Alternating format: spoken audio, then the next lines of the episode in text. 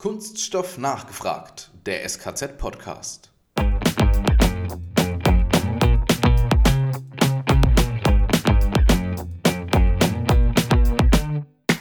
Weil nur wenn wir die zirkuläre Wirtschaft oder Kreislaufwirtschaft wirklich vernünftig einbauen und nutzen, nur dann schaffen wir am Ende auch unsere Klimaziele, ob die 2035 oder 50 sind.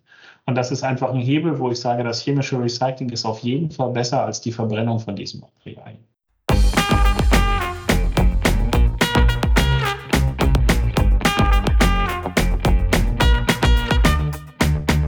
Hallo und herzlich willkommen zu einer neuen Folge von Kunststoff nachgefragt, dem SKZ-Podcast. Alex, wir wagen uns mal heute wieder in gefährliche Themen rein, wo wir natürlich wieder, wir beide nur mit Halbwissen glänzen können, denn heute geht es um das viel diskutierte Thema chemisches Recycling. Da haben wir uns ja mal ein fettes Ei jetzt ins Nest gelegt. Allerdings, aber ich denke, es ist überfällig. Wir haben es immer wieder angeschnitten. Jetzt müssen wir wirklich mal die Folge fürs chemische Recycling machen, weil die Meinungen reichen von völliger Quatsch, viel zu aufwendig, bis hin zu das absolute Allheilmittel, das die Welt rettet. Zum Glück haben wir jemanden da, der es genauer weiß nicht nur einen, nicht nur einen jemand, sondern gleich zwei jemande, nämlich zum einen Markus Holland. Er ist Sales Manager für die Interzero Plastics Recycling und Dr. Richard von Götze. Er ist Leiter chemisches Recycling. Hallo ihr beiden, herzlich willkommen. Schön, dass ihr dabei seid. Servus zusammen. Äh, wir starten einfach mal ähm, ganz unvoreingenommen rein. Jeder stellt sich wieder kurz selbst vor. Alex und mich kennt man mittlerweile schon, glaube ich, mehr als Genüge. Wobei, vielleicht bringen wir auch mal wieder eine private kurze Anekdote ein, Alex. Aber heute nicht. Können wir nächstes ja, ich hätte was parat. Nee. Ähm, ähm, Markus war ja schon mal da, aber da können wir jetzt, stell dich bitte trotzdem kurz vor, falls Na nur die Einzelfolge und dann können die Nerds, die jede Folge dreimal hören, auch gucken, ob du dasselbe erzählst. Und vor allem auch die andere Folge noch nachhören, die sie noch nicht gehört haben, ja? Ah, ja. Made for Recycling, Design for Recycling mit meinem lieben Kollegen Julian Thielen. Absolute Hörempfehlung, wie jede Folge dieses Podcasts. Aber genug geschleimt, ihr seht, ich fühle mich hier sehr wohl, bin deswegen äh, wieder mit Freude dabei. Drei Worte zu mir. Markus Holland, 35 Jahre jung, komme aus äh, dem wunderschönen Leipzig und bin seit ja, mittlerweile gut einem halben Jahr bei der Interzero Plastics Recycling dort aktiv als Sales Manager für Rezyklate. Und das bedeutet, äh, ganz kurz unterm Strich zusammengefasst, das, was am Ende als Produkt herauskommt, äh, wenn man so gelbe Säcke einsammelt, sortiert und aufbereitet, sind Kunststoffgranulate. Das wird euren Hörern wahrscheinlich jetzt nicht ganz unbekannt sein. Und meine Aufgabe ist es, äh, zum einen spannende neue Anwendungen dafür zu finden und auch neue Stoffqualitäten und Rezepturen mit unseren Kunden gemeinsam zu entwickeln, mit den Verarbeitern und natürlich auch dafür zu sorgen, damit wir alle unsere Recyclingquoten halten können, dass möglichst viel Material im Kreislauf bleibt und äh, auch bewegt wird. Und das auch in wirtschaftlich dynamischen Zeiten. Das war eine sehr schöne Umschreibung der aktuellen Situation. Richard, wie schaut es bei dir aus? Wer bist du? Wo kommst du her? Ähm. Wie hat es dich zum jetzigen, zur jetzigen Position verschlagen? Also erstmal vielen, vielen Dank, dass ich da sein darf. Äh, Richard von Götze, ich bin Chemiker vom Hintergrund seit ungefähr zwei Jahren bei der Interzero und habe das große Vergnügen, mit meinen Kollegen zusammen, wie mit Markus, mich damit zu beschäftigen, dass wir in der Zukunft aus dem gelben Sack und den Materialien, die wir zu Hause so im tagtäglichen wegschmeißen, wir einfach noch ein bisschen mehr rausholen und wir äh, versuchen mit modernen oder chemischen Recyclingmethoden, wie wir sie bei uns nennen, äh, das Ganze ein wenig zu erweitern habe mal in Deutschland angefangen zu studieren, bin dann nach England gegangen, da meinen Doktor gemacht, dann für den Job wieder nach Deutschland zurückgekommen und jetzt seit ungefähr zwei Jahren hier in Berlin bei uns am Standort und äh, ja, habe die große Freude, genau die Aufgabe zu betreuen, über die ich gerade schon ganz kurz angerissen habe und bin ich mir sicher, dass wir heute noch ein bisschen mehr erzählen können. Dann fang doch gleich mal an. Also meine erste Frage wäre eigentlich, warum beschäftigt ihr euch mit chemischem Recycling? Aber wenn nicht ihr, wer dann? Ähm, Vielleicht hilfst du uns kurz mal, was erhofft ihr euch davon und ja, was ist chemisches Recycling nochmal? Das ist eine super gute Frage. Markus, ich leg mal los, aber du springst immer rein, wenn du das Gefühl hast, da habe ich was Falsches gesagt, ja? Absolut. Ähm, also vielleicht, warum beschäftigen wir uns damit? Wir sind in Deutschland als Interzero der größte Sortierer von dem, was wir als gelbe Säcke zu Hause entsorgen. Das ist, glaube ich, vielen schon mal gar nicht so klar, wie quasi die Wertschöpfungskette aussieht, wenn man zu Hause den gelben Sack entsorgt.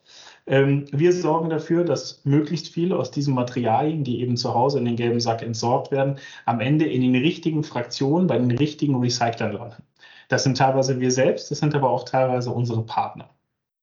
Und wir beschäftigen uns mit dem chemischen Recycling ganz ausdrücklich mit einem Blumenstrauß von Methoden. Also chemisches Recycling wird immer gerne mit einem einer Methode oder einem Namen, Schlagwort verknüpft. Das ist die Pyrolyse.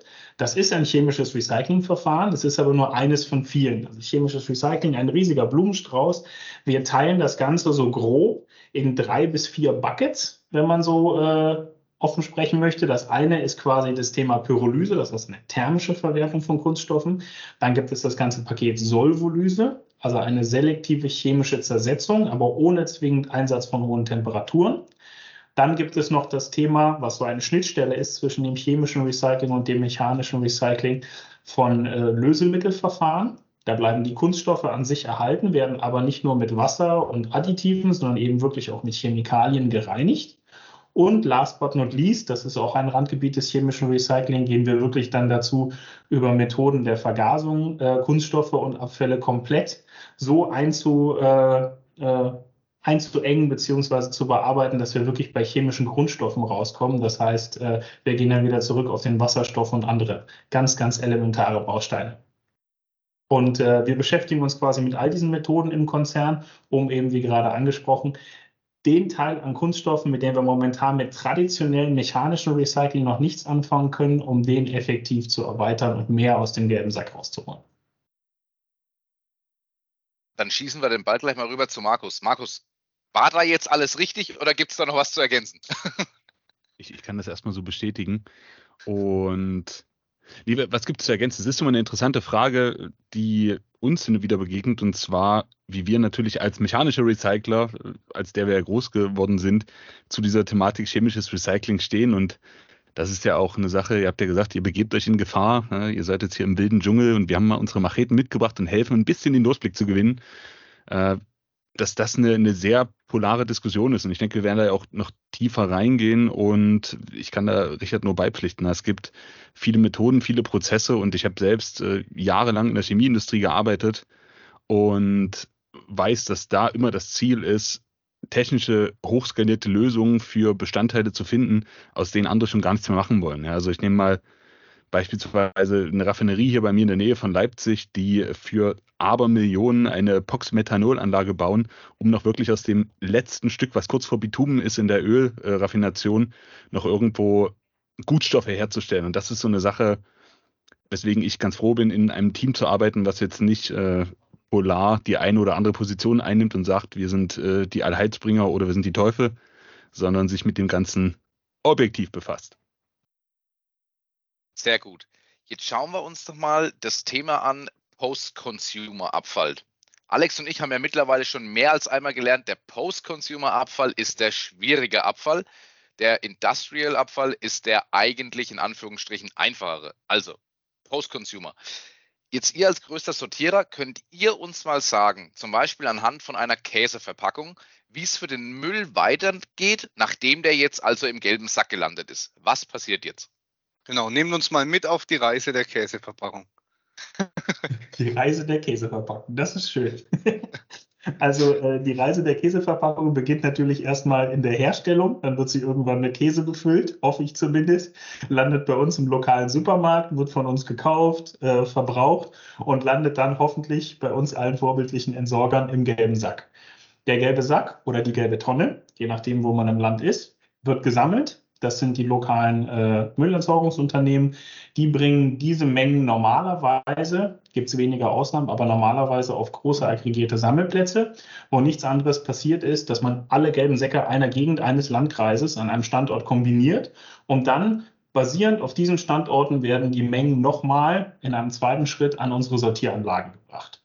Das heißt, je nach Sortieranlage und Lage bekommen wir da aber pro Tag 800 rund Tonnen oder bis zu 800 Tonnen, an manchen Tagen sogar bis zu 1000 Tonnen äh, Input. Und das kann man sich wirklich als eine Menge LKWs vorstellen, denn die Dichte von dem Material, Käseverpackung wiegt ja quasi nichts, ist verdammt gering. Das heißt, die Menge, die wir da wirklich physisch vor Ort haben, ist gigantisch. Ähm, diese Menge, inklusive der Käseverpackung, geht dann in unsere Sortieranlage rein. Und eine Käseverpackung beispielsweise kann aus verschiedenen Kunststoffen und Materialien gemacht sein. Ich nehme jetzt mal ein einfaches Beispiel. Man hat irgendwie ein PP oder ein Pet Tray. Das heißt, da die, die Fläche, in dem der Käse tatsächlich drin liegt, die besteht aus einem Material und die Folie, die oben auf der Käseverpackung drauf ist, die besteht aus einem anderen Material. Und ideal wäre es, das sind doch unsere Freunde von der oder Kollegen aus der Initiative Mülltrennung wirkt, ganz stark dran, uns aufzuklären ist, wenn man die beiden Dinge voneinander separiert. Das ist vielleicht schon mal so ein Praxistipp. Äh, bitte voneinander separieren in den gelben Sack, freuen wir uns.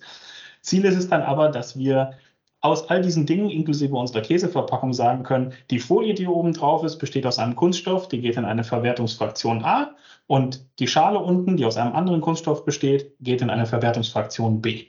Und was wir dann am Ende haben, ist, wir versuchen oder unsere Pflicht gegenüber dem Gesetzgeber, und schlagen wir natürlich, wir versuchen da immer mehr draus zu bekommen, ist, dass wir mindestens 50 Prozent nach Gewicht, das ist ganz, ganz wichtig, ähm, von dem Material, was bei uns ankommt, in Fraktionen einzuteilen, die wir dann mit mechanischem Recycling oder äquivalenzzertifizierten Methoden verarbeiten können.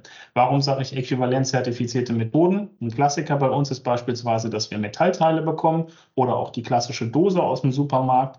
Die können wir natürlich nicht in ein mechanisches Recycling von Kunststoffen schieben. Gleiches gilt für Papier. Aber die nachfolgenden Prozesse von unseren Partnern sind dann so zertifiziert aus der Sicht eines Kunststoffrecyclers selber, dass wir die auch für die Recyclingquote nehmen können. Das sind die oberen 50 Prozent. Und dann gibt es aber, wenn es obere 50 Prozent gibt, natürlich noch untere 50 Prozent. Und die unteren 50 Prozent sind die, die wir uns konkret im chemischen Recycling anschauen. Die kann man nochmal aufteilen, wenn man möchte, in 25 und 25 Prozent. Dann gibt es quasi die 25 Prozent, die aus dem unteren Teil, also nicht klar einer Fraktion zuordnenbare Substanzen, meistens Mischkunststoffe und andere Kunststoffe, die einfach aufgrund ihrer Verarbeitung, teilweise Zusammensetzung, aber auch teilweise Art und Weise, wie sie eben entsorgt wurden und gehandelt sind, nicht einer Fraktion zugeordnet werden können. Wir können aber noch sagen, es sind Kunststoffe. Mischkunststoffe heißen die abgekürzt. Oder gibt es noch den Waste Code DSD ähm, 350. Das ist eine oft gehörte Bezeichnung auf dem Markt.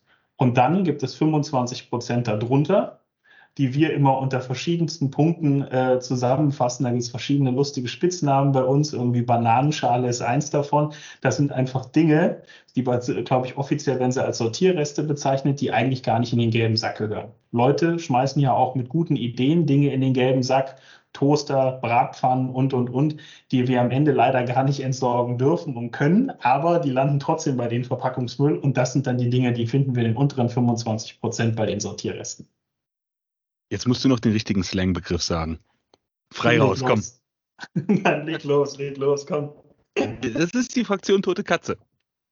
Echt? Was die, die, die Fraktion Tote Katze? Fraktion Weil einfach alles wahrscheinlich drin ist, oder? Alles, was absolut nicht reingehört. Also spannend.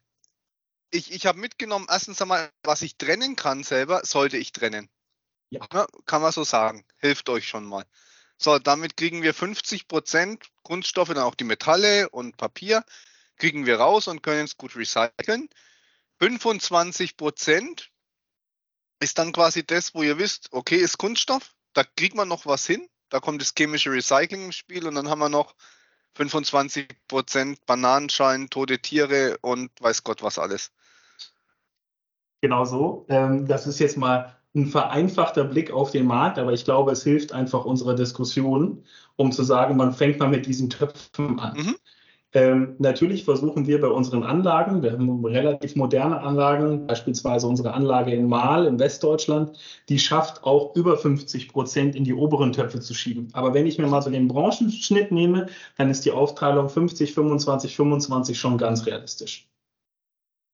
Das reicht uns mal als Daumenwert. Also und die, diese 25 Prozent bunter Mix, nenne ich es mal, wo ihr wisst, es ist Kunststoff, aber nicht exakt welcher, ähm, der geht jetzt ins chemische Recycling und dann wird daraus Rohstoff. Zu einfach, ne? Erklär uns mal, wie das vonstatten geht. Also vom, vom Ansatz her, eins perfekt, 100 Prozent. Ah, wunderbar. Ich sag doch, der ähm. Kollege Heffner ist mittlerweile so fachlich versiert durch diese vielen Podcast-Aufnahmen. Ich habe Chemie viel zu früh abgewählt, dann hätte ich durchziehen sollen. Nein, ähm, also der Ansatz ist genau der richtige. Ähm, und da, glaube ich, unterscheiden wir uns auch so ein bisschen von dem, was momentan auf dem Markt passiert und sind da auch stolz drauf. Wir haben ein Verfahren entwickelt, genau genommen unser Ingenieur, unser Chefingenieur, der Thomas Herkert, hat ein Verfahren entwickelt, wo wir sagen, wir nehmen uns diesen Mix an Kunststoffen und wir sortieren eben jetzt für Verfahren im chemischen Recycling nochmal aus diesen Resten, die sonst vornehmlich in die Verbrennung gehen, Kunststoffe aus, die dann für ein chemisches Recyclingverfahren funktionieren. Aber wenn wir nochmal ganz kurz zurück an den Anfang von unserer Diskussion denken, chemisches Recycling ist eben ein riesiger Blumenstrauß an Verfahren. Das heißt, wir müssen aus diesem großen Gemisch müssen wir uns jetzt Dinge raussuchen, die zu jeweiligen Verfahren von entweder uns oder Partnerunternehmen passen. Im Falle jetzt vom chemischen Recycling können wir nicht mehr auf Verfahren von uns aussortieren, weil das, wir sind nur mechanischer Recycler, sondern hier verlassen wir uns dann darauf, dass wir Partnerunternehmen an der Hand haben, die beispielsweise aus einem polyesterreichen Strom oder einem PET-reichen Strom aus dem Verpackungsbereich dann Dinge tun oder die aus einem polyolefinhaltigen Strom, das ist dann eine andere Klasse an Kunststoffen, dann aus diesem Bereich ein chemisches Verfahren anschließen. Und da haben wir vorhin über verschiedene Töpfe gesprochen und beispielsweise Polyolefine wären super geeignet für ein pyrolytisches Verfahren und Polyester bzw. PET-lastige Ströme wären super geeignet für ein solvolytisches Verfahren. Dann muss ich doch jetzt die entscheidende Frage stellen. Markus, wer mit toten Katzen äh, oder den Begriffen um sich wirft, der wird mir auch hierzu eine klare Aussage treffen. Macht okay. dann das chemische Recycling die Sortierung nicht eigentlich vollkommen überflüssig? Es wäre doch so einfach für euch wäre schön, wenn es so wäre. Und das ist tatsächlich auch einer der Ansatzpunkte, der äh, die Akteure in großen Diskussionsrunden dann auch äh, auf den Plan ruft. Natürlich muss man sortieren, man muss noch wesentlich diffiziler sortieren, als es wahrscheinlich in der mechanischen Aufbereitung der Zeit der Fall ist. Und äh, das genau ist ein Punkt, an den sich auch viele reiben oder zum Beispiel auch sagen, ja, es gibt jetzt ja im Design for Recycling mittlerweile eigentlich auch Bestrebungen, viel mehr auf äh, Monomaterial, Polyolefin zu gehen.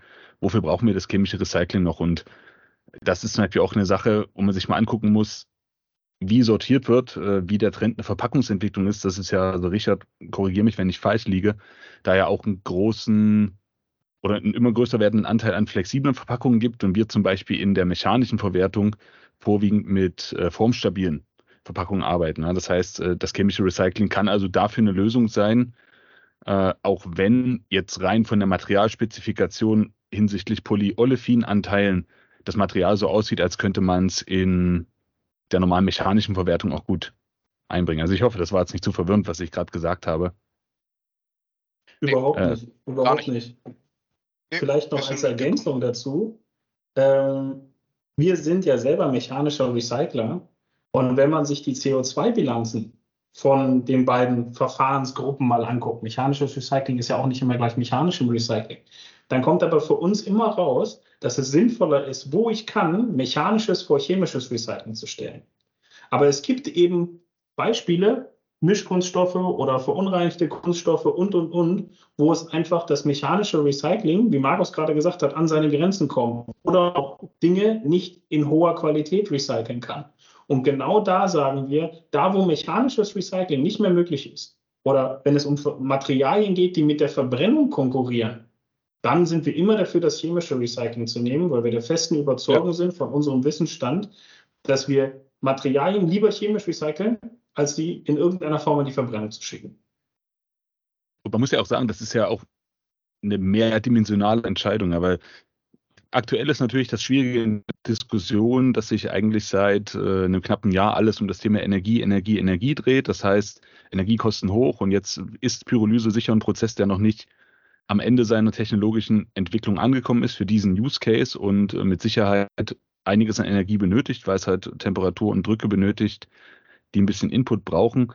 Äh, jetzt muss man aber sehen, das sind ja Themen, die vielleicht auf lange Zeit sich auch ändern werden, wo möglicherweise der Ausbau einer Erneuerbaren diesen momentan noch negativen Aspekt dann eigentlich in eine ganz andere Richtung dreht. Also beispielsweise gibt es auch andere Länder wie Georgien oder so, wo Energie gefühlt nichts kostet, weil die ja ganz viel Wasserkraft haben, wo die Diskussion eine völlig andere wäre. Und man muss halt auch sagen, dass das Thema Primärrohstoffverbrauch damit halt auch angegangen wird. Ne? Dass wir also dafür sorgen können, für eine gleichbleibende oder größer werdende Menge an Kunststoff, die benötigt wird, um unseren alltäglichen Bedarf decken zu können, weniger Öl beispielsweise einzusetzen, weil wir mehrere Zyklen das Material im Umlauf halten können. Und das sind alles so Sachen, die mich an der aktuellen Diskussion so ein bisschen stören, weil momentan wird immer auf der Basis von sehr kurzfristigen Snapshots argumentiert und nicht davon, was möglicherweise in 15, 15 oder 20 Jahren sein wird, was aber eigentlich äh, bei dem Investitionshorizont solcher Anlagen die wichtige Frage ist.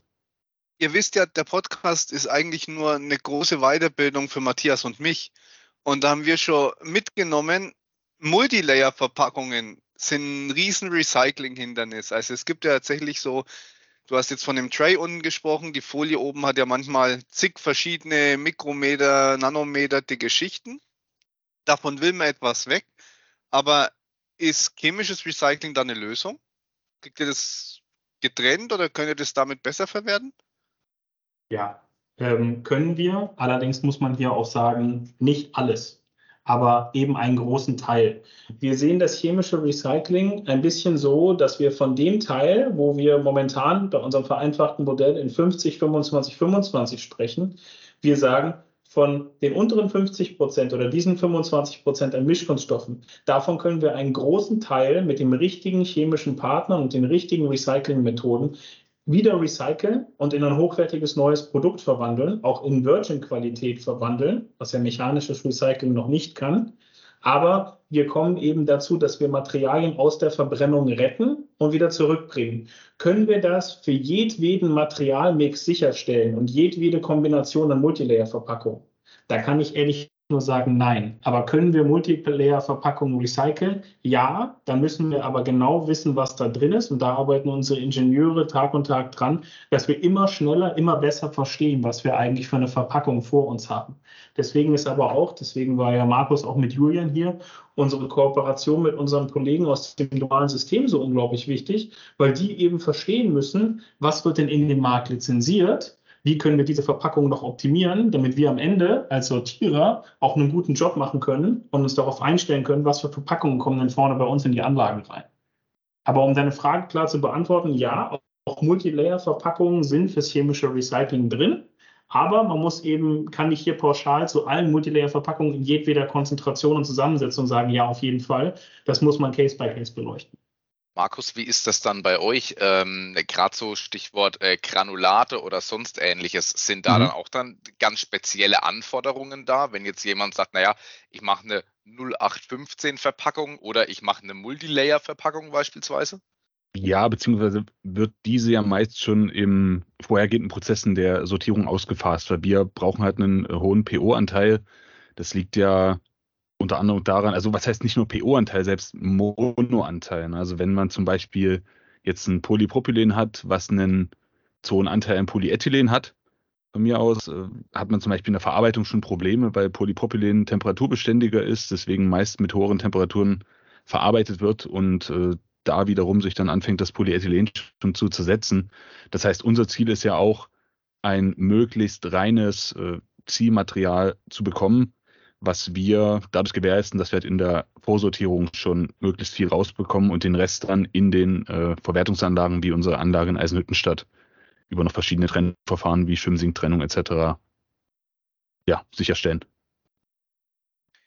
Eine, eine Frage sei mir gänzlich abseits unseres roten Fadens erlaubt. Äh, wie viele Anlagen habt ihr denn eigentlich in Deutschland? Also ich habe jetzt schon, oh Gott, hoffentlich äh, hole ich euch damit jetzt nicht äh, ganz falsch ab, aber ihr habt jetzt schon einiges jetzt genannt, einige Standorte. Nur um das auch mal so für den Hörer oder die Hörer generell äh, greifbar zu machen, wie viele Anlagen habt ihr denn da? Es ist einiges. Also wir haben also fünf Sortieranlagen äh, verschiedenen Alters und verschiedenen Reifegrades, aber ja, darunter auch in Mal, die ich glaube derzeit modernste, die in Deutschland so zu finden ist. Dann haben wir in Eisenhüttenstadt, das ist äh, so relativ nordöstlich in Deutschland, kurz vor der polnischen Grenze, unser Hauptwerk für die Post-Consumer-Rezyklate. Also mit einer Jahreskapazität von 40.000 Tonnen. Dort wird äh, ja vorrangig Polypropylen, Polyethylen und äh, ein bisschen als Byproduct Agglomerat hergestellt. Dann haben wir noch eine Anlage in Liebenau. Ich glaube mit 15.000 Tonnen Jahreskapazität für Post-Industrial-Rezyklate, die jetzt sich wohl von der Kappa nochmal verdoppeln wird durch eine neue PET-Verwertung, die wir gerade projektieren. Und dann noch eine kleinere Anlage in Aschersleben für das Recycling von Polystyrol mit, ich glaube, 7000 Jahrestonnen. Richard, habe ich irgendwas vergessen? Nö, check. Yes. Äh, bei den fünf Sortieranlagen, die sind unterschiedlich groß. Ähm, die beiden größten sind in Westdeutschland und in Südwestdeutschland, äh, Mahl und Waldürn. Und mit unseren fünf Anlagen bewegen wir 800.000 Tonnen an LVP. Das ist vereinfacht gesprochen jeder dritte gelbe Sack oder jede mhm. dritte gelbe Tonne im ganzen Land. Nur, dass man so eine Größenverordnung damit verbinden kann. Jetzt kommen wir doch zur persönlichen Anekdote, weil Dünn ist bei mir an meinem eigentlichen Wohnort direkt um die Ecke. Jetzt weiß ich auch, ah. wer da hier der Betreiber ist. Da schau her. Also wenn es mal das heißt, jetzt riecht, weißt du auch, an. wo dein Ja, guck mal, ob der Ruf ordentlich sortiert. Jetzt weißt du wenigstens, wo dein gelber Sack hingeht. Ja, Sehr ja. schön. Ja. Aber gelber Sack ist ein gutes Stichwort, Alex. Absolut, weil nochmal, kann man dann pauschal sagen, 75 Prozent vom gelben Sack kommen wieder in den Kreislauf oder wie kann ich das abschätzen? Weil bei den 50 Prozent, ihr sortiert jetzt auch ähm, ich meine, ich, ich stelle mir gerade die Massen vor. Ne? Ich habe gesagt, bis zu 1000 Tonnen am Tag können an so einer Anlage ankommen. Wer jetzt von den Hörern mal Lust hat, kann ja mal seinen gelben Sack auf die Waage halten, wie leicht der eigentlich ist. Also das ist ein irrer Berg. Ähm, wie viel davon wird wirklich wieder Kunststoff, der in den Kreislauf gelangt? Uh, das ist eine Frage, da erwischte mich jetzt ein bisschen auf dem kalten Fuß, aber ich, versuch, ich versuche mal bestmöglich eine Antwort darauf zu geben. Ähm, also, wir haben mindestens 50 Prozent Sortierquote. 50 Prozent ist ja vorgeschrieben. Dazu gehören aber natürlich Fraktionen wie beispielsweise Papier oder Metall, die wir jetzt mal rein gewichtstechnisch vom Kunststoff separieren müssen. Das heißt, ich würde sagen, ich würde mal aus dem Bauch heraus mit 40 bis 45 Prozent rechnen, die Kunststoff sind ähm, vereinfacht gesprochen von den, von den 1000 Tonnen am Tag. Und dann haben die wiederum, je nachdem, in welcher Fraktion sie sind und zu welchen Recyclern sie kommen, haben die danach wieder unterschiedliche Verluste.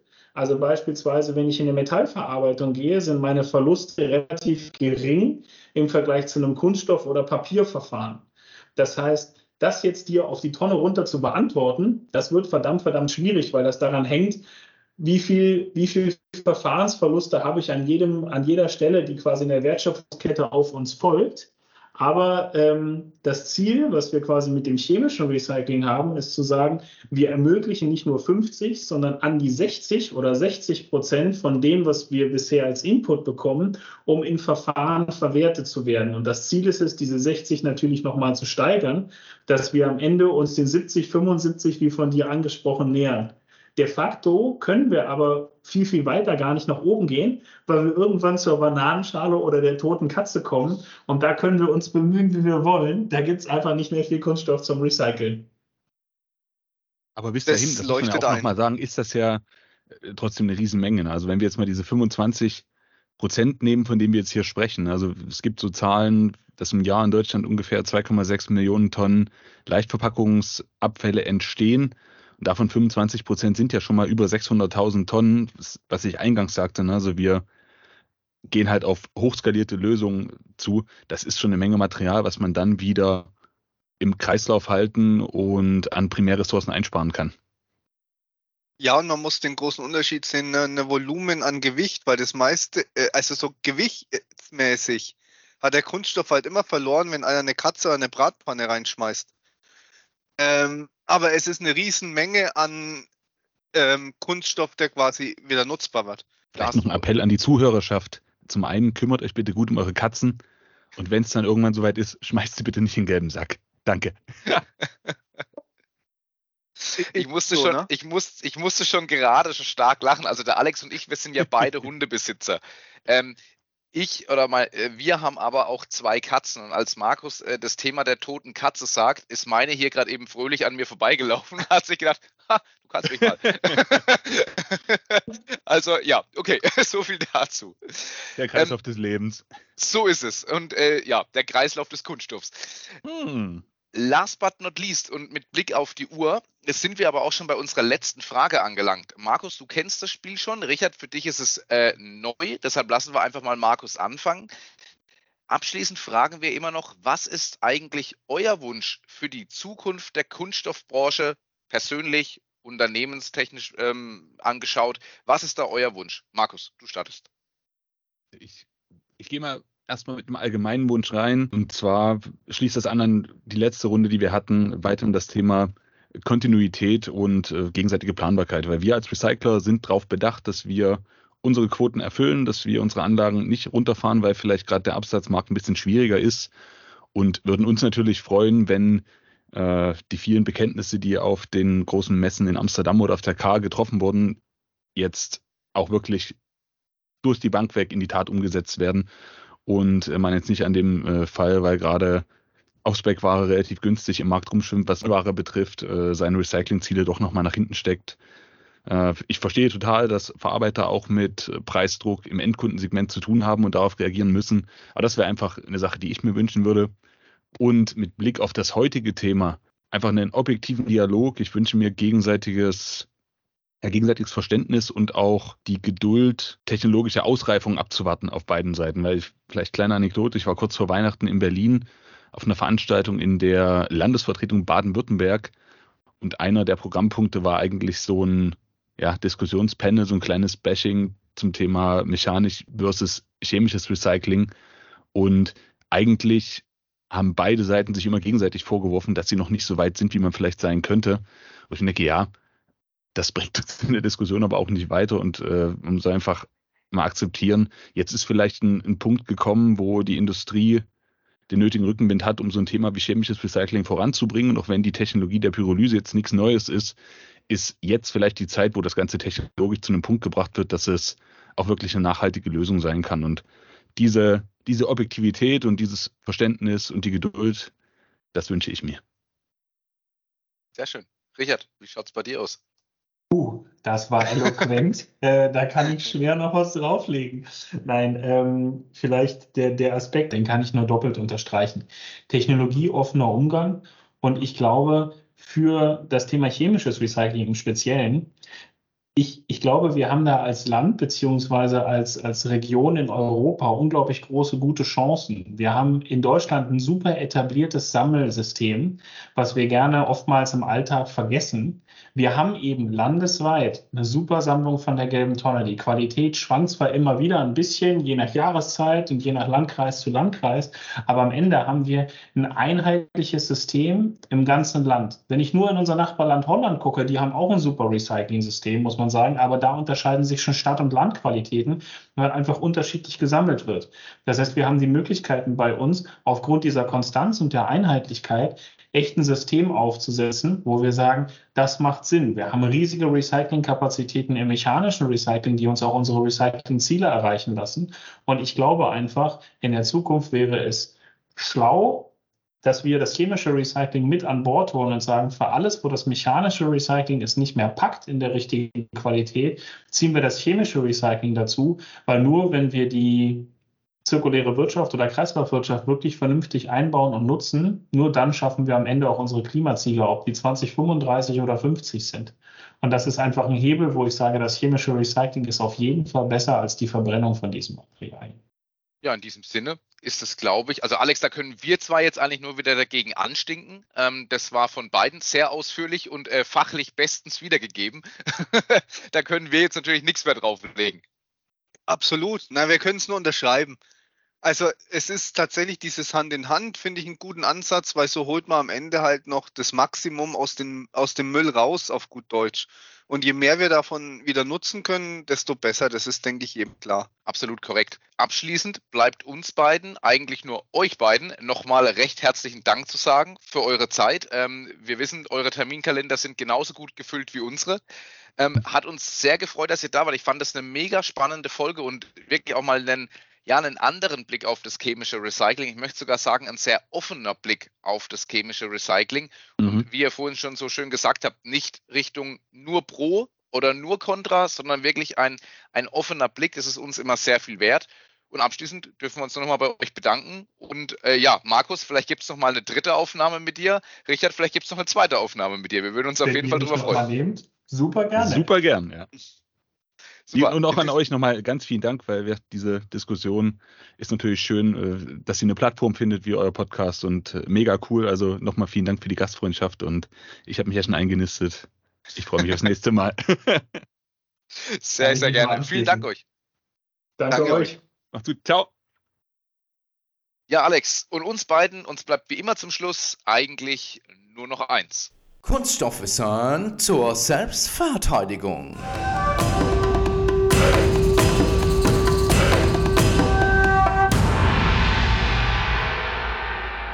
Alex, Kunststoffteile landen ja oftmals im Müll bei Spannungsrissen. Wie kommt es denn eigentlich dazu? Was hat es damit auf sich? Richtig, da sind sie oft Müll. Ne? Ähm, Spannungsrisse fallen natürlich besonders dann auf an so glasklaren Kunststoffprodukten. So ein Messbecher oder eine Aufbewahrungsbox, wo Süßigkeiten drin waren. Die sind oft aus Polystyrol und da können sich eben nach einiger Zeit solche Risse bilden. Voraussetzung für die Beschädigung sind irgendwann in dem Produkt eingefrorene Spannungen. Meist entstehen die während der Abkühlung im Spritzgießprozess. Und zum anderen natürlich ein anliegendes Medium. Korrekt. Das kann in der Küche zum Beispiel das Wasserreinigungsmittelgemisch sein aus der Spülmaschine, das niedermolekulare Bestandteile aus dem Kunststoff herauslöst oder diesen dann auch quellen lassen. Dadurch werden diese Spannungen sozusagen befreit und die Risse entstehen. Wärme übrigens, Alex, beschleunigt diesen Prozess. Also zukünftig besser zweimal überlegen, welche Küchenutensilien oder Waren in die Spülmaschine gepackt werden oder eben nicht. In diesem Sinne, wieder was gelernt. Macht's gut. Euer Matthias und der Alex. Wir hören uns.